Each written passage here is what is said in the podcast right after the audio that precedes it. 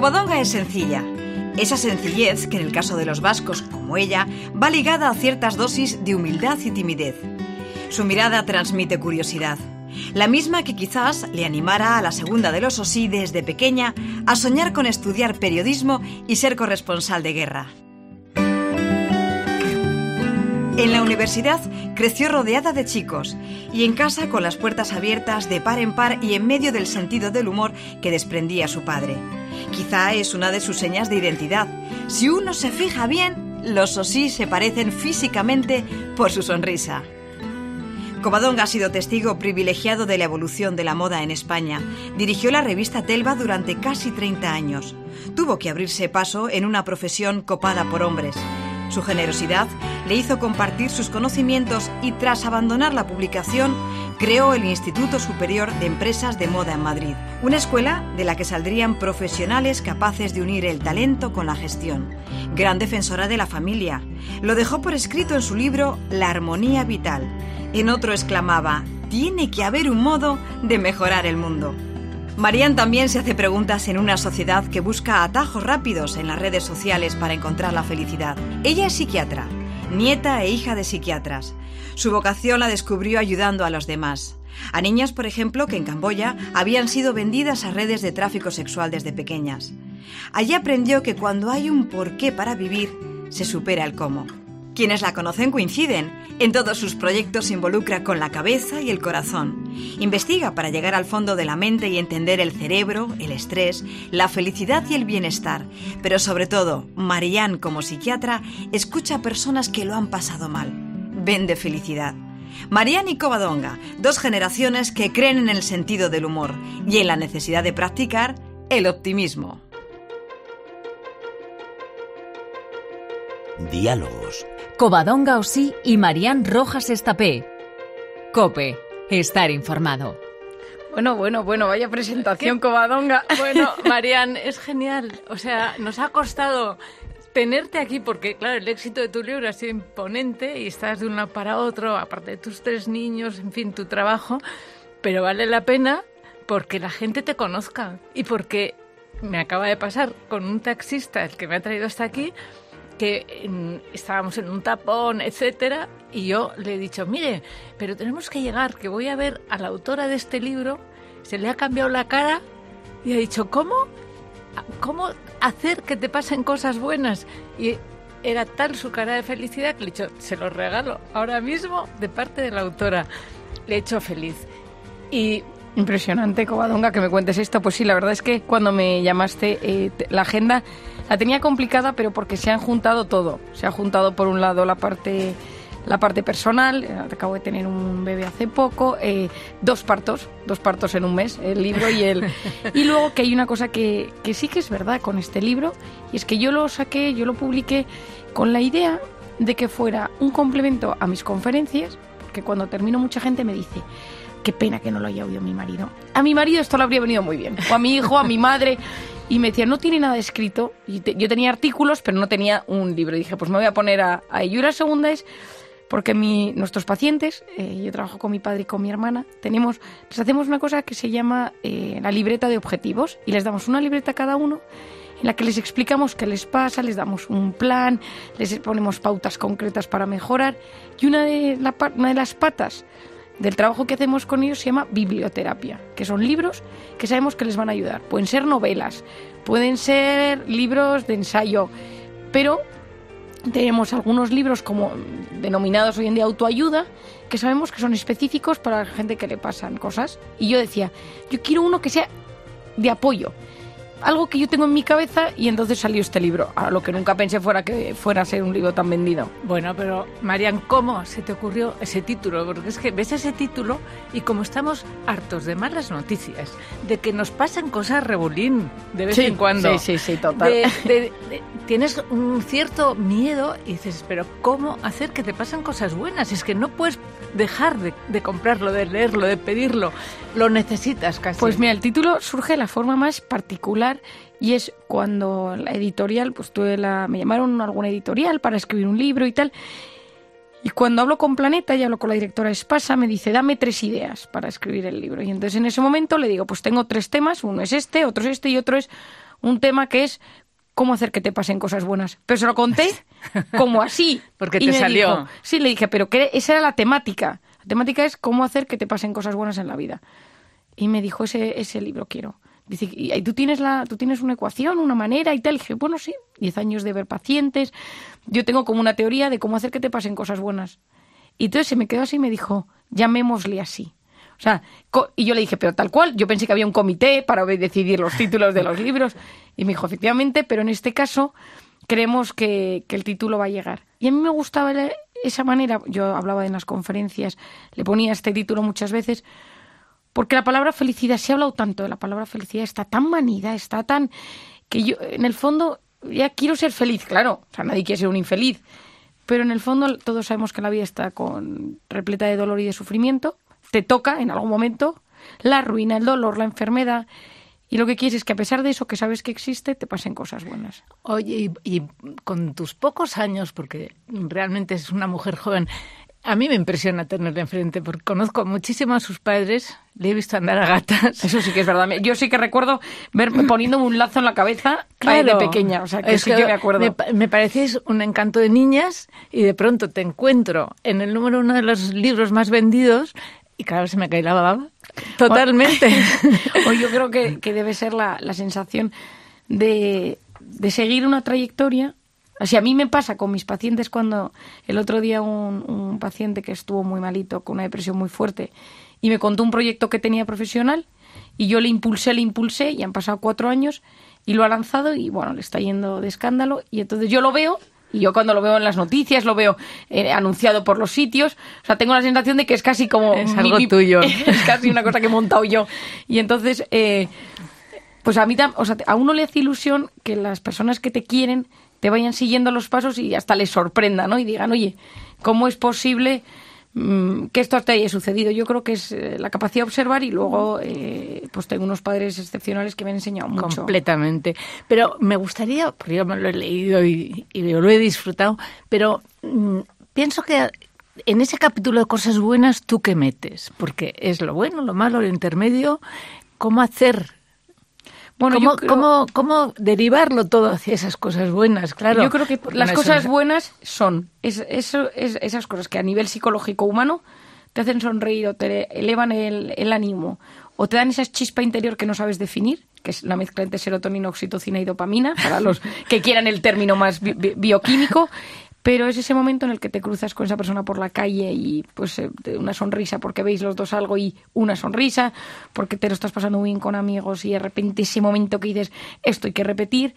O en mi caso, mi, cosa buena es cuando llegan mis tardes, eh, yo he conseguido con muchísimo esfuerzo que mi marido y yo una tarde de la semana no trabajemos, que la tarde del martes, y nos vamos al parque con los niños. Y entonces es como, es mi cosa buena, ¿no? De la semana, porque es un momento de que rompes hasta, al principio nos sentíamos un poco culpables, porque claro, era las seis de la tarde, los dos metidos en, en un parque con los niños, pero es, por ejemplo, una cosa buena para mí. Me está encantando ver que, que para ti la familia no me choca nada, porque te conozco y a tu familia, a tus padres, pero mm, te cuento lo que me pasó a mí con Golda Meir, nada menos, a la que conseguí hacer una entrevista, que yo soy como tu abuela, y eh, estuvimos en un congreso y estuve hablando con ella. ¿Y, dónde era el congreso? En, en Jerusalén. Qué Esta señora era en ese momento mm, la, la- la- la que estaba al frente del Estado de Israel, pero lo que me contó me dejó impactada y me la he recordado por lo que te oigo, que ella cuando era ministra en el, en el, en el gobierno anterior ¿Mm? sintió de pronto nostalgia de sus deberes de abuela. ¿Qué me dices? Así, pero tal cual. Dejó la política y se fue al kibutz a cuidar a sus nietos. Y ahí le fue a buscar el, el, mm, eh, eh, bueno, el primer ministro de entonces le dijo que por favor volviese a la política, que le necesitaban y bueno, ya llevaba dos o tres años con sus nietos y volvió y fue primer ministro de, de, de Me Israel. impresionada. Por eso, o sea, mm, que es que es muy bueno el decir, es que gente que quiere hacer algo en la vida no quiere dejar lo más importante que es su familia y, y el decir, ¿cómo dijo esta mujer que era dura? y que tenía una fuerza impresionante, que sacó adelante a su país, pero que tuvo nostalgia de sus nietos y se fue a cuidarlos al kibutz. Bueno, yo creo que esa es la energía y la fuerza que nos da hoy en día la, toda la ciencia demuestra, yo digo que a veces la ciencia tiene que venir a reforzar lo que sabemos por sentido común, pero hoy en día la ciencia sabe que las relaciones personales y las relaciones con los demás son vitales para el organismo y para la mente.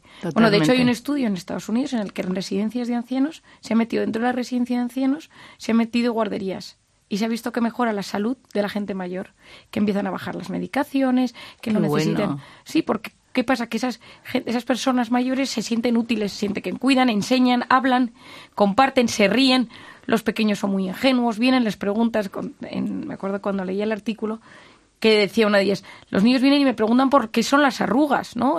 ¿Por qué tengo la piel tan arrugada, no? Dice, pues solo esa arruga que a ti tú te miras al espejo y no le das un sentido, ahora lo tiene, porque es el sentido de explicárselo a un niño con, con ilusión. Pero es que, Covadonga, tú también has conocido a una gente impresionante. Dime si alguien que hayas conocido que tú digas, esta persona me ha marcado profundamente. Eh, han dicho cuando nos han presentado, han hablado de Víctor Frankl.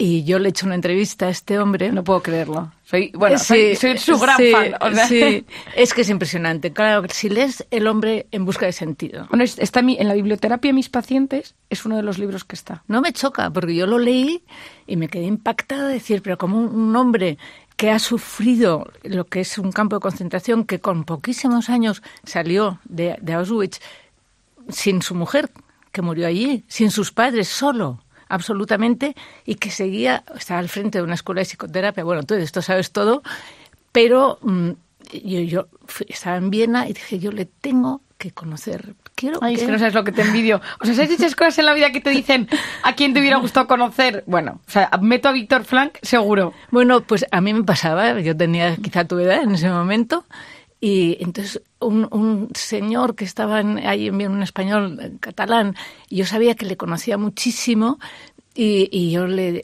dije, yo quiero ver a este, me parece un hombre fuera de serie, aunque sea saludarle, decirle que enhorabuena, que su libro, mm, bueno, en ese momento creo que había un millón de ejemplares, pero bueno, no sé en cuántos estaba en ese momento, da igual, sube. Y eh, me dijo, pues sí, voy a intentarlo cuando le dijo que yo era directora de una revista para la mujer y la moda, creo que le costó Dios y ayuda el decir, bueno, pues sí, que venga. Sobre todo que en esos tiempos una revista para la mujer a un hombre como Víctor Frank no, no, me sorprende. Claro, a un hombre como nosotros veíamos a Víctor Frank, pero es que ese era el tío más abierto, más simpático, más alegre, más profundo. O sea, se puede combinar todo esto y mm, estuve en su casa, ya al final vino, me acompañó este señor de, de, Catalán que estaba allí y estuvimos charlando, vamos, luego me regaló un libro con una caricatura que desde luego, digo, ¿cómo es posible? Porque se estaba riendo de mí. Bueno, mándame una foto de esa, o sea, de esa portada si la tienes. Sí, porque es que, es que no sabes qué, qué, qué gracioso, qué simpático y cómo compaginaba y me ha recordado un poco tu libro también. Compaginaba lo más profundo y lo más serio, porque cuando se ponía a hablar, vamos, yo le hice cien mil preguntas. ¿Y, lo sacaste en Telva o no? Sí, sí, sí, sí, por supuesto. Voy a ver si encuentro Ay, sí, por favor, y te, lo, mando. Eso sí que lo necesito. O sea, es la típica cosa vital. Pues es lo bueno de Víctor Frank, yo creo, que es una persona que es atemporal. Porque él indaga un tema básico hoy en día que es, ¿por qué hay gente que llega al campo de concentración perfectamente bien de salud, y se muere a las dos semanas y gente que viene completamente demacrada y desnutrida y esa gente mmm, aguanta y aguanta y aguanta. Y él crea la logoterapia, la terapia de logos, la terapia del sentido, que la gente que tiene un porqué levantarse cada mañana es capaz de vivir el, el cómo. Claro, si es que cuando han comentado lo de, han hablado de él, es que inmediatamente a mí me da la cabeza, cuando hay un porqué para vivir, se supera cualquier cómo ahí lo tenía enfrente y, lo he tenido muchas veces en la cabeza para, para no, con estos términos tan, tan médicos y tan científicos como tú sabes, pero es decir, es que, ¿por qué me ha pasado esto hoy? Bueno, pues por algo será, pero busca el lado positivo, busca la forma de superarlo, ¿no? Bueno, y la ventaja de él, hay un, en, en él como judío y una persona que se hace constantemente preguntas, eh, hay, un, hay ahora un símil del libro que se llama Cuando el corazón gira enamorado, que no sé si lo has leído, que es yo, para, para gente más joven, que le cuesta un poco más leer eh, El hombre en busca de sentido, también lo recomiendo, que es el tema del amor, ¿no? O sea, el amor a su mujer, lo que para él significaba Lili, me parece que se llama su mujer, y lo que siempre, pues el recuerdo de intentar que ella estuviera viva, y luego, como él explica, cuando ya te, te, sacan del campo de concentración, que teóricamente tienes que estar estupendo, y ese bajón anímico que te da, enterarte luego que su mujer no está, la gente con la que te reencuentras. Y él decía, a mí me impresiona mucho, y es algo que yo he investigado, he leído y me he informado, como cuando él estaba a menos tantos grados con las botas eh, medio rotas, los pies no se cabían en las botas con los trabajos forzosos, y de repente eh, se imaginaba él dando una conferencia en Viena, todo había pasado, explicando la logoterapia, hablando. Y cuando luego eso sucedía, él en el, en el escenario, años más tarde, se acordaba de esos momentos y decía, ¿cómo es posible el cerebro humano que pase de una cosa a la otra? E incluso se hizo amigo, entre comillas, amigo, de algún, de algún oficial de las SS que impresionado miraba a este hombre que no le entendía por dónde iba y le hacía constantemente preguntas y entonces cómo Víctor Frank le hablaba del amor, de la sexualidad. O sea, creo que es, es un personaje. Bueno, yo creo que me hubiera muerto. Yo, yo creo que conozco a Víctor Frank, que a mí me da un. Yo que soy de, de, la teoría de que en esta vida tienes que hacer todo por encontrar a la gente a la que admires, eh, habría dado lo que fuera por, por conocerle. vamos, que toda la razón, porque yo pasé, es de las tardes mejores que he pasado en mi vida porque todo esto efectivamente lo tenía él dentro, pero a la vez era un hombre alegre, divertido. Estaba su segunda mujer allí, tenía por supuesto la foto de su primera mujer. Quiero decir, un hombre como muy auténtico, muy vital, muy que, que no, no tenía una, un, un discurso para enseñar, sino que lo vivía y lo transmitía. Y eso te ayuda muchísimo. O sea, una persona íntegra y una persona que, que, cree en algo y que sigue adelante y que gracias a eso hace un bien enorme en el mundo, pues yo con mis pocos años me quedé... Bueno, imagínate cómo será que cuando yo le he leído, que desde pequeña le había leído, hace pocos eh, salió publicado un estudio en la revista Nature que decía, eh, hablaba del poder de los recuerdos, porque Víctor Frank en el campo de concentración habla mucho del sentido de la vida, es decir, del logos, pero habla también mucho del recuerdo, es decir, la gente que se levantaba por la mañana y vivía pensando en un recuerdo bonito de cuando aprobé, me casé, tuve mi primer hijo, esa gente como que se pasaba el día mejor.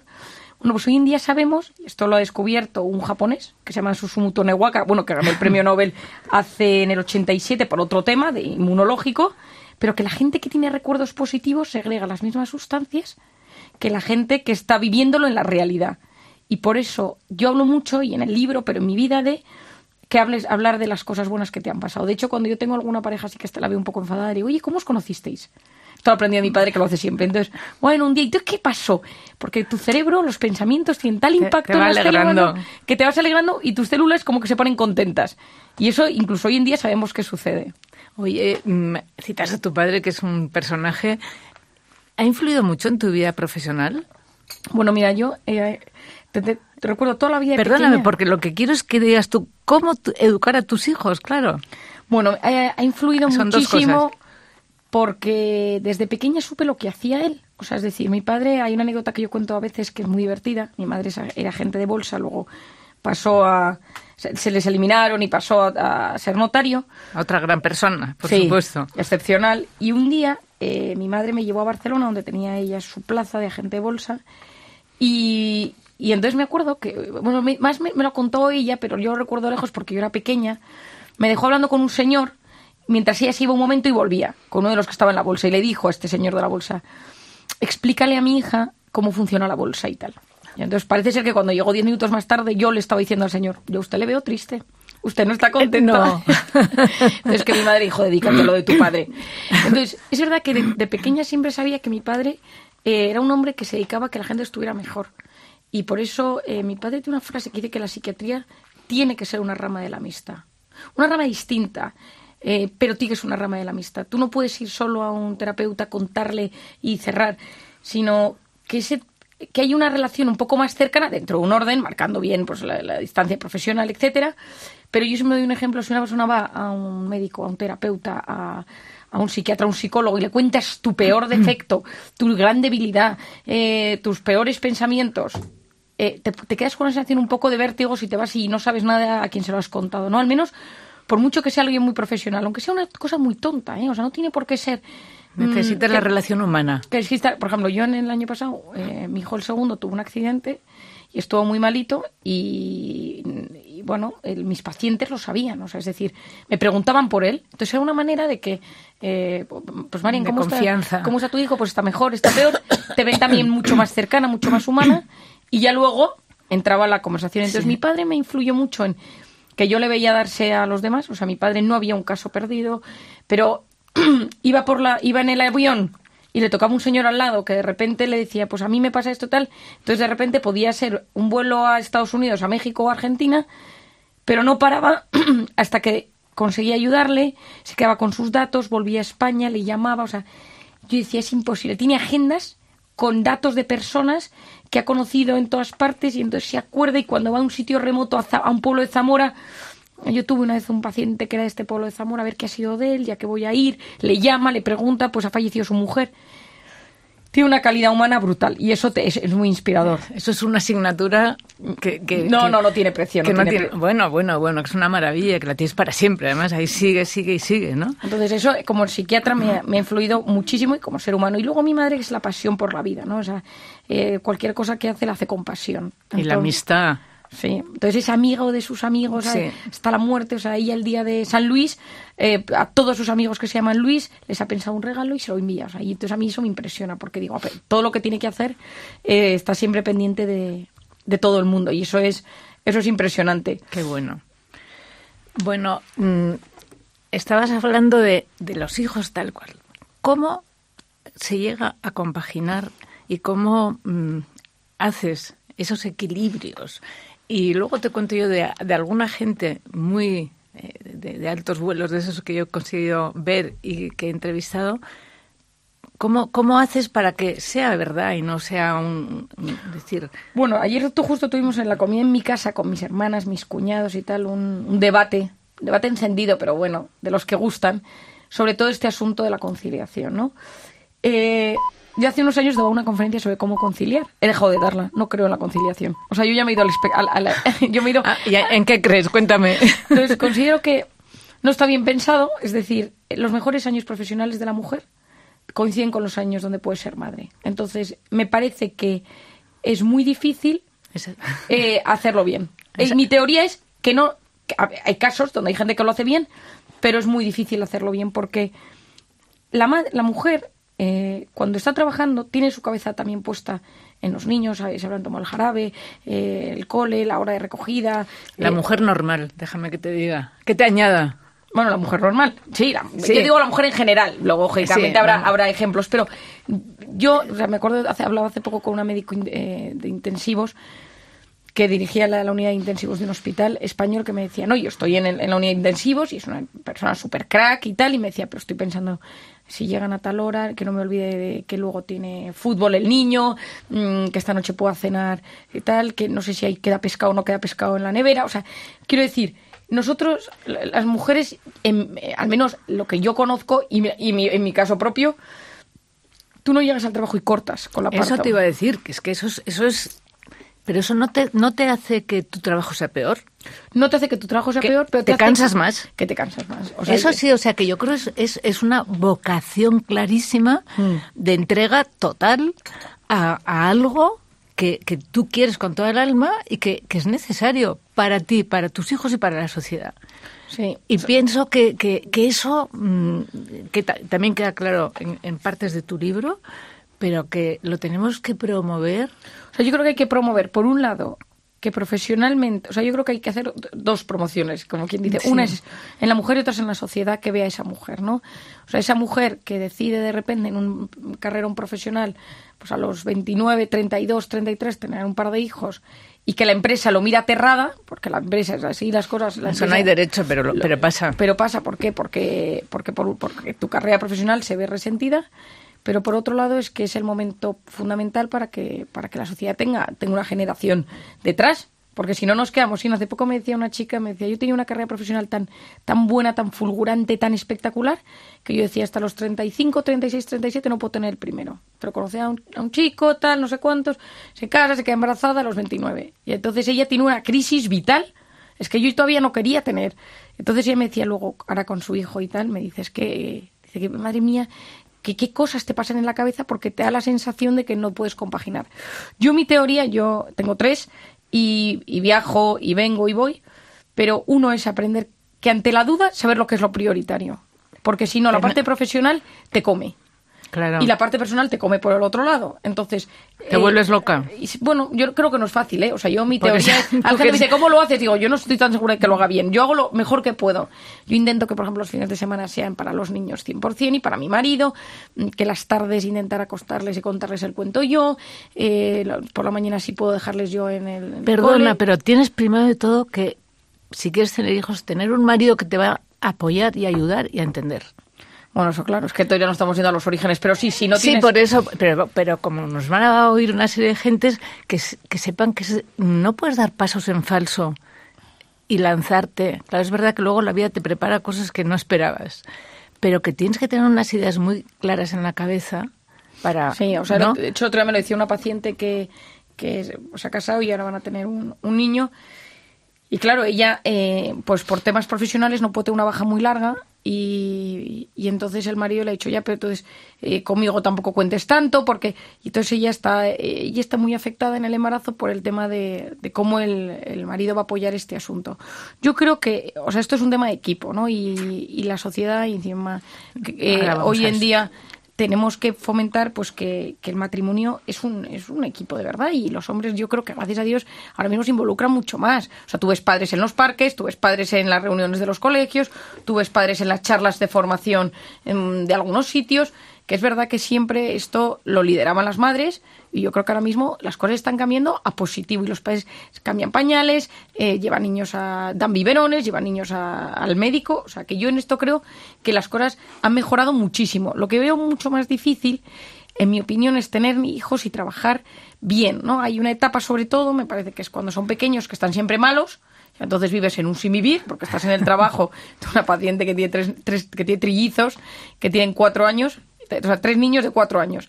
Y entonces trabajan en una empresa, pero los de la empresa saben que siempre hay uno de los tres que está malo. Y encima se contagian los otros dos y entonces tiene como... los tres. Tiene un cuarto de aislamiento para uno de los tres trillizos, ¿no? Y entonces te lo cuenta con mucha gracia. Pero vives en esa especie de estado de alerta de, que siempre hay uno malo, ¿no? Luego pues pasan a, a no estar tan malos, pero tienes que estar en los deberes.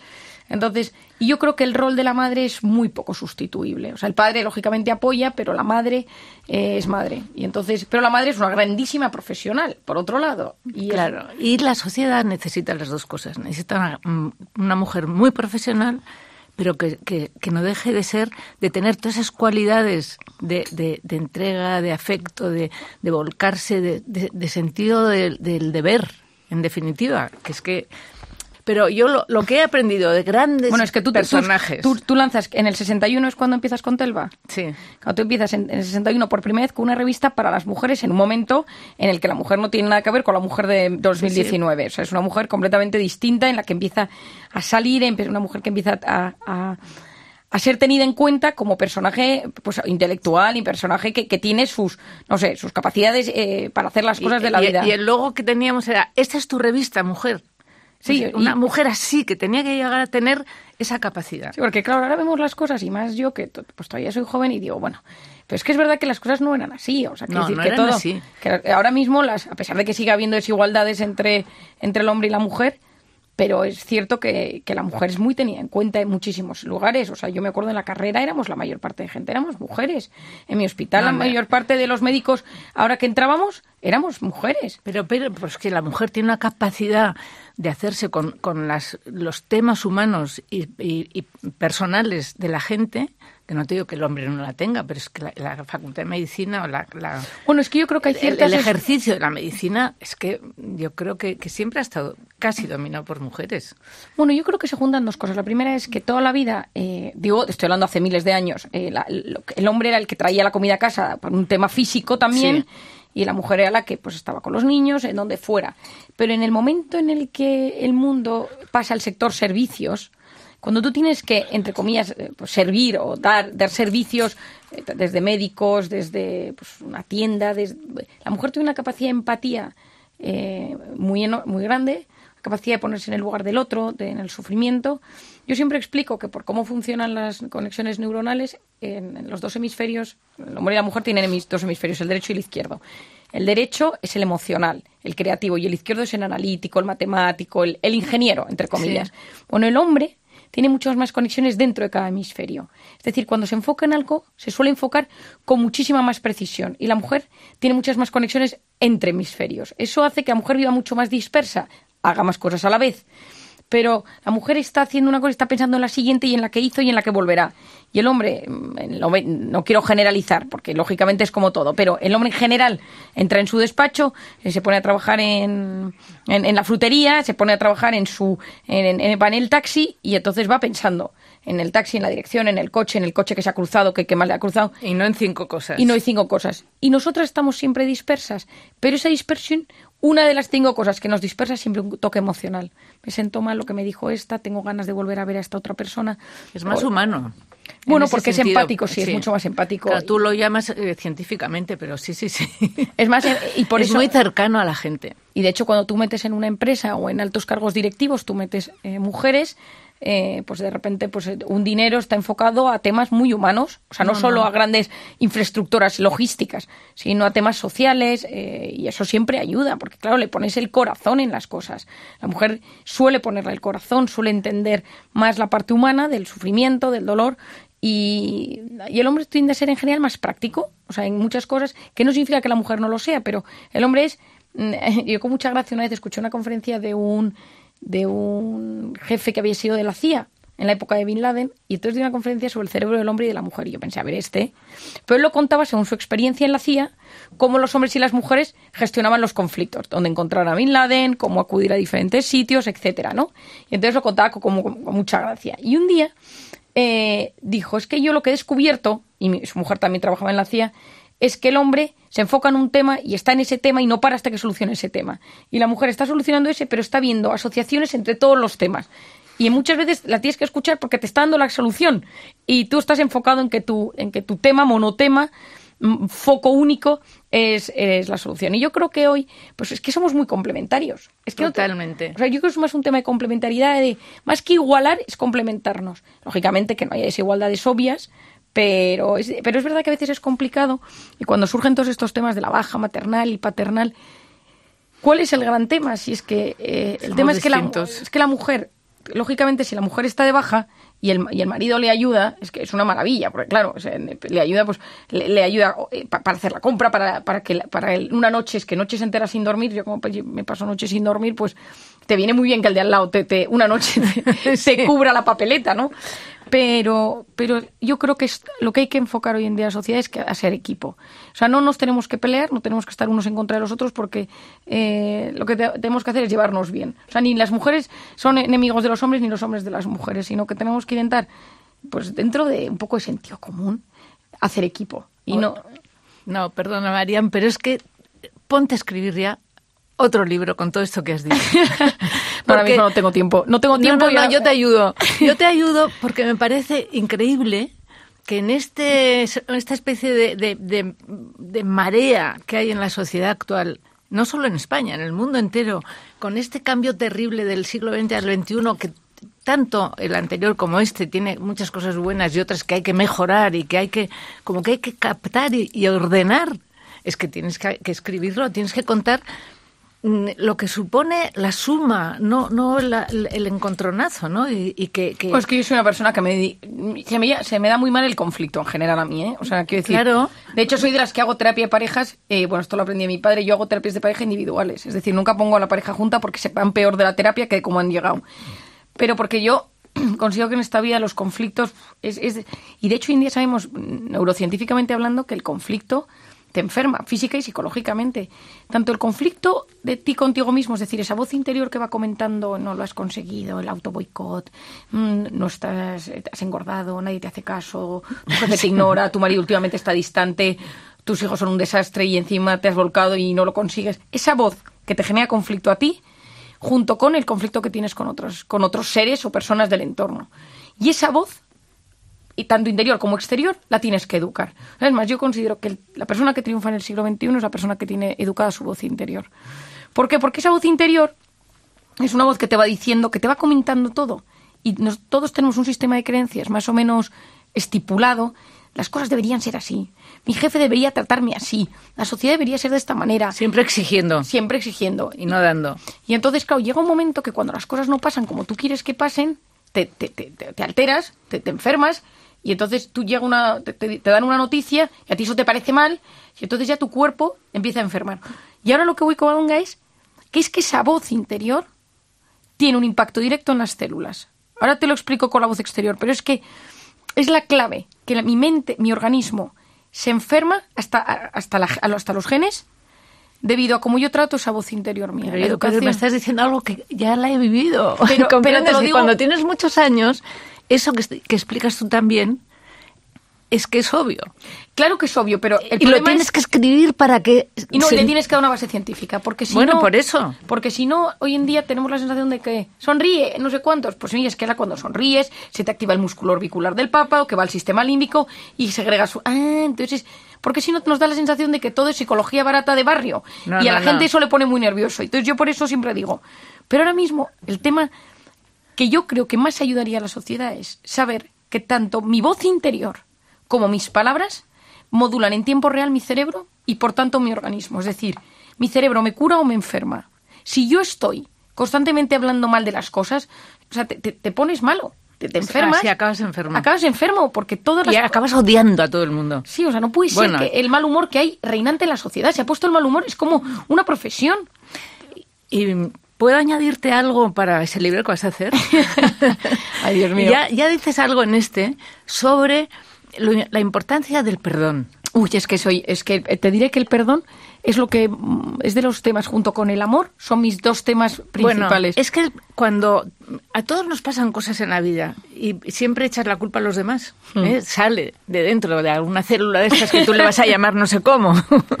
Pero yo Sí, le yo le digo busco siempre la célula. Por eso, y yo digo que es la vida, ¿eh? que te equivocas, que se equivocan, que te hacen la faena y te pueden hacer una herida seria. Sería. Esa herida solo se cura, y te lo digo por pura experiencia mía y de otras personas, pero mía también, solo la curas cuando dices, bueno, lo han hecho mal. ¿Y qué? Yo también me equivoco tantas veces. Punto. Y pero no que no sea una actitud externa, sino interna. O sea, eso llámale tú ahora científicamente como sea. Bueno, yo creo que, pero ver. es importante, importantísimo. Y me parece que hay que, hay que conseguirlo. Yo creo que el tema del perdón, que ya se han escrito libros y, se ha- y hay historias maravillosas sobre el asunto, em, cuando yo decían en la presentación, ¿no? cuando yo estuve en Camboya, yo lo pasé muy mal en un momento dado, porque era tal el sufrimiento que yo veía, era tal la debacle humana que yo observaba. Ah, yo recuerdo un día que, que nos fuimos a un nos fuimos a un burdel y sacamos a y yo iba como médico internacional que pues, ibas a hacer prevención del VIH, del SIDA y de enfermedades de transmisión sexual y les hablabas a las niñas en los karaokes y tal. Y uno de los días vimos que, cuando yo estaba dentro, vi que había niñas muy pequeñas. Y entonces llamábamos a, a un tipo de la policía y el tipo de la policía le, pues, desmanteló el sitio, se llevó a las niñas a, a la comisaría. Y me recuerdo que a los, a los días, pues no eran muchas las niñas que estaban, era un, era un sitio muy pequeño. Recuerdo que fui al día siguiente por la mañana y les pregunté a las niñas qué tal habéis dormido, habéis descansado, para ya ver dónde las llevábamos, si a sus familias, si es un centro de acogida, donde fuera allí. Me dijeron, bueno, nos violaron los policías. Entonces yo en ese momento dije, o sea, pero ¿cómo es posible? Claro, odias. O sea, entonces yo, me, me- entonces yo entré como en un conflicto interno, personal, ¿no? De, bueno, pues que es que el mundo es un horror, o sea, y yo creo que esto nos pasa muchas veces, o sea, ves los refugiados, ves el Mediterráneo cómo está de cadáveres, ves las guerras, ves ciertas cosas que, que no sé cuál es la solución, que no, no es que yo tenga la solución, ¿eh? pero yo me cuesta, ¿no? Y entonces No, rechazas rechazas como- automáticamente. como ser humano, claro. Y luego a mí es que me pasa una cosa, yo tengo especial sensibilidad con, con el dolor de un niño, ¿no? Entonces me parece que es un ser tan vulnerable que en ese momento... Y entonces, bueno, pues eh, yo estuve varias semanas un poco afectada, ¿no? Diciendo, bueno, pues es que realmente aquí vienes a ayudar, pero no ayudas nada. O sea, que están pasando cosas y, y tu, grado de, intervención es tan mínimo y tan... Es una gota en... Como decía esa Madre Teresa Calcuta, es una gota en el océano, bueno, pero el océano sería menos sin esa gota. Pero yo en ese caso me, me parecía la gota que ni, ni valía la pena, ¿no? Y entonces pasaron unas semanas y la señora con la que yo trabajaba me llevaba siempre de centro en centro, ya tenía muchos pequeños centros por la ciudad, las afueras de Phnom Penh y tal. Me presentaba niñas y, y entonces un día me dice, te voy a llevar a un sitio que tengo bastante lejos de la capital, donde tengo niñas que he sacado de pues de lugares un poco más, más peligrosos y que, o que son más pequeñas. Entonces eran niñas como todas de menores de 13 años, incluso había bebés que eran de chicas que se habían quedado embarazadas de clientes y de, las, de estos y estaban allí. Entonces, bueno, iban todas las niñas igual vestidas, con unas camisas hawaianas y, y me puse a hablar con, con algunas de ellas. Todavía es muy larga, pero el caso es que una de esas niñas eh, vino a verme y se sentó conmigo y se puso a hablar y me contó su historia y su historia radicaba en que ella trabajaba en, o sea, ella vivía con su abuela, eh, sus padres habían muerto y su abuela en la misma casa vivían ella, varios hermanos y parece que un par de primos. Y entonces, una de las cosas que hacen en estos países es cuando llega un empresario extranjero, pues el empresario extranjero se va a una casa y entonces las familias llegan y les dan a sus hijos pues para el jardín, para que limpien. Es, una boca menos a la que alimentar, que el, el empresario que ha montado algo allí, pues les da de comer durante, durante esas esas semanas o esos meses que se queda. Y esta niña está, una niña muy espabilada, una niña de 12 años, una niña muy simpaticona que la, mientras me lo contaba. Y a las semanas, pues este señor le pidió una noche que subiera a su cuarto y, la violó. Y pasaron sí varias noches y ya se escapó. Y entonces no sabía dónde ir. Y entonces fue buscando y se acordó que había un indio, un señor indio de la India, que, que a veces iba por los barrios más pobres a repartir arroz y ella alguna vez había ido a su casa a pedirle arroz. Y dijo, este señor me acogerá entonces fue y era un misionero. Y entonces, teniendo en cuenta que en Camboya hay menos de un 0,3, me parece, por ciento de cristianos. Y entonces en ese, en ese, ese misionero le dijo, mira, no te puedes quedar conmigo, te voy a buscar un centro, pero quédate aquí hasta que lo encontremos. Le, llevó a una casita que tenía cerca y a la mañana siguiente le explicó un poco quién era él, para que él supiera, no le tuviera miedo y tal, y le, enseñó una especie, de, una especie capilla donde había, los asiáticos se ponen en esterillas en el suelo y había un una cruz de madera y un señor con los brazos en cruz abiertos. Y entonces la niña, que no ha visto jamás una cosa así, le dijo, ¿quién es? Y dice, bueno, pues es el Dios de los cristianos. Y dice, ¿qué le pasó? Dice, los suyos le entregaron al sufrimiento. Dijo, ¿como a mí? Mi abuela. Y dijo, sí. Dice, ¿y qué hizo para superarlo? Dice, les perdonó. Entonces cuenta la niña que se pasaba horas diciendo, ayúdame a perdonar a mi abuela, ayúdame a perdonar al empresario, ayúdame a perdonar a mi abuela. Hasta que un día se liberó y notó que ya no tenía dolor. Entonces ella, mientras me contaba la historia, me dijo, es que, Marian, si no perdonamos, no podemos volver a tener una vida. Es que esto me decía una niña de 12 años. Impresionante. Entonces, a raíz de esto me dijo, tú que eres médico, tú que ayudas a la gente en estos, porque yo lo había contado, esto lo hice con mucha gracia mi hijo de cuatro años, dice, mamá, es médico de los tristes. Bueno, pues esta me decía, ¿tú qué te dedicas a esto? Me decía la niña, porque yo le expliqué que yo era una médico que existía en, en España, porque ahí no había en ese momento, ni no había psiquiatras, que es que se dedican a la gente triste, a triste angustiada y tal. Decía, qué cosa más maravillosa, ¿no? Como una cosa como impresionante. Ahora, ahora me consta que sí que ya hay. Y entonces me decía, tú hablas siempre del perdón. Tú te hablas del perdón y tal, ¿no? Y entonces me estaba dando una lección. Esta niña a mí, entonces claro, yo me revolvió por dentro y cuando llegué a España me puse a investigar el perdón. Pero me puse a investigar el perdón físico, psicológico, humanista, mmm, de la historia, personajes que hayan perdonado, gente que no haya perdonado, qué pasa en las células cuando uno no perdona, qué hace el resentimiento. Claro, llegué a unas conclusiones y a unos estudios espectaculares sobre el resentimiento. Qué bueno. Hoy en día sabemos que el resentimiento hasta te corta los telómeros, que es la zona del final de los cromosomas, que es básico para la supervivencia. Es decir, el resentimiento tiene un valor brutal.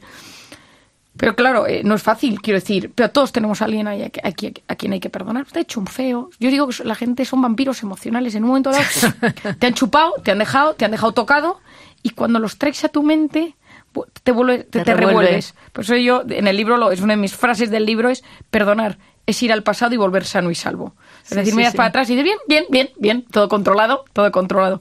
Pero sí, o sea, considero que el perdón es un acto de amor. Eh, mi padre tiene una frase que, que, me chifla, que la llevo oyendo desde que era pequeña, que era, eh, la felicidad consiste en buena salud y mala memoria. Y me parece que es una gran frase, ¿no? es decir, olvidar un poco ese daño y no estando por la otra persona, por el que perdona, sino por ti mismo. Por ¿no? ti porque, mismo.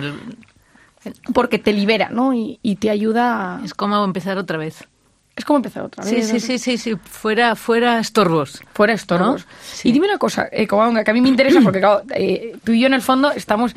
El otro día me estuve en una convención de una, de una empresa de, de, bueno, de cremas, de perfumes y tal, de de lujo que fui a darles una, una conferencia y estuve pues con el equipo y tal, gente súper excepcional, pero todo su mensaje va en que la gente, la belleza y la felicidad, ¿no? Y entonces me encantó, porque a veces cuando uno está tan en el mundo de la ciencia como yo, a veces ves ese mundillo como muy superficial. ¿Y cuál fue mi sorpresa cuando tenían, nos presentaron un vídeo en el que encima el, el, el, director general es un tipo excepcional, ¿no? Y en el que me decía, no, es que la mujer bella se siente mucho más feliz, ¿no? Y entonces decía, la mujer que pues, va- pues va con su colonia, va con su perfume, se siente que físicamente de cara está bien. Y claro, tú has montado todo desde lo que sería la moda, has, montado un instituto para la moda, es decir, Para empresa y moda. para sí. empresa y moda. Dime casi momentos de tu vida de, pues, de cómo se te ocurrió la idea del, is- del, del ISEM.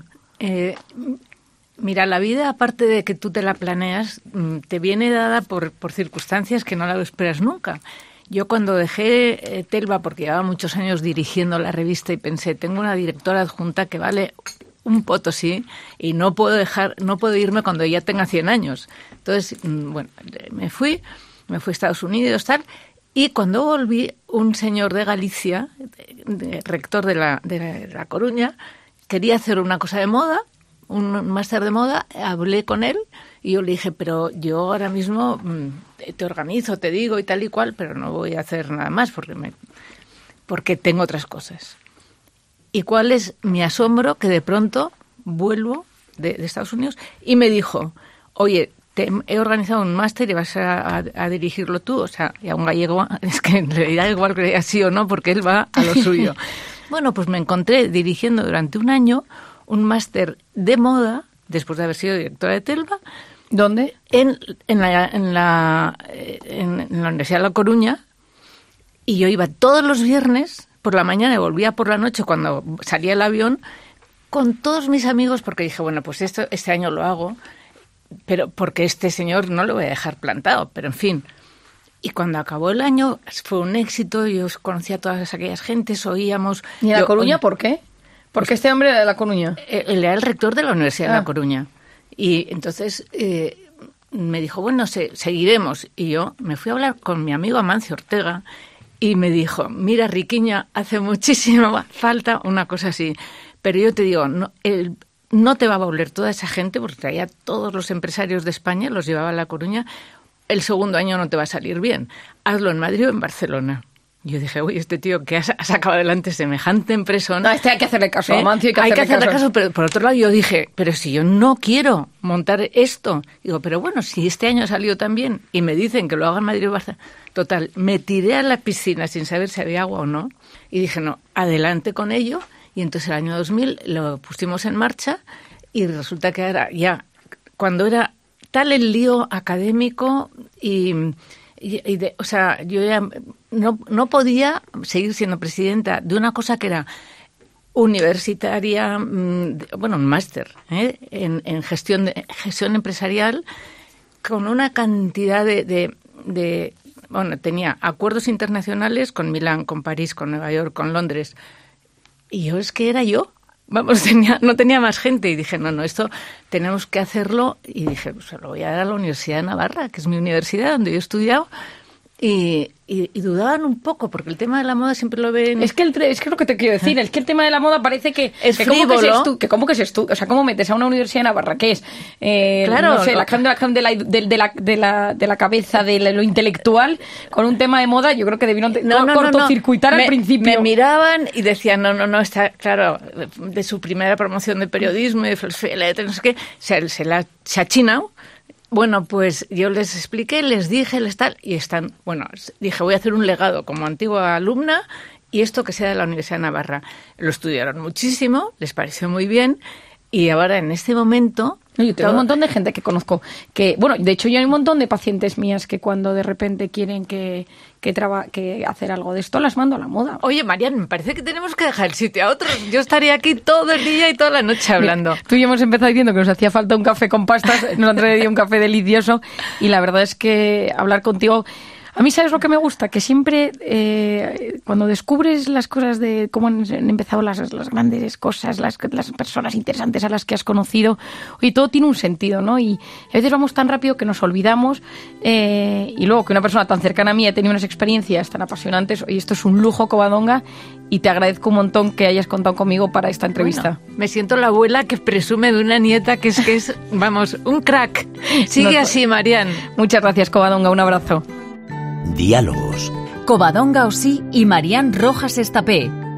Cope. Estar informado. Well, you only need the light when it's burning low. Only miss the sun when it starts to snow. Only know you love her when you let her go. Only know you've been high when you're feeling low. Only hate the road when you're missing home. Only know you love her when you let her go.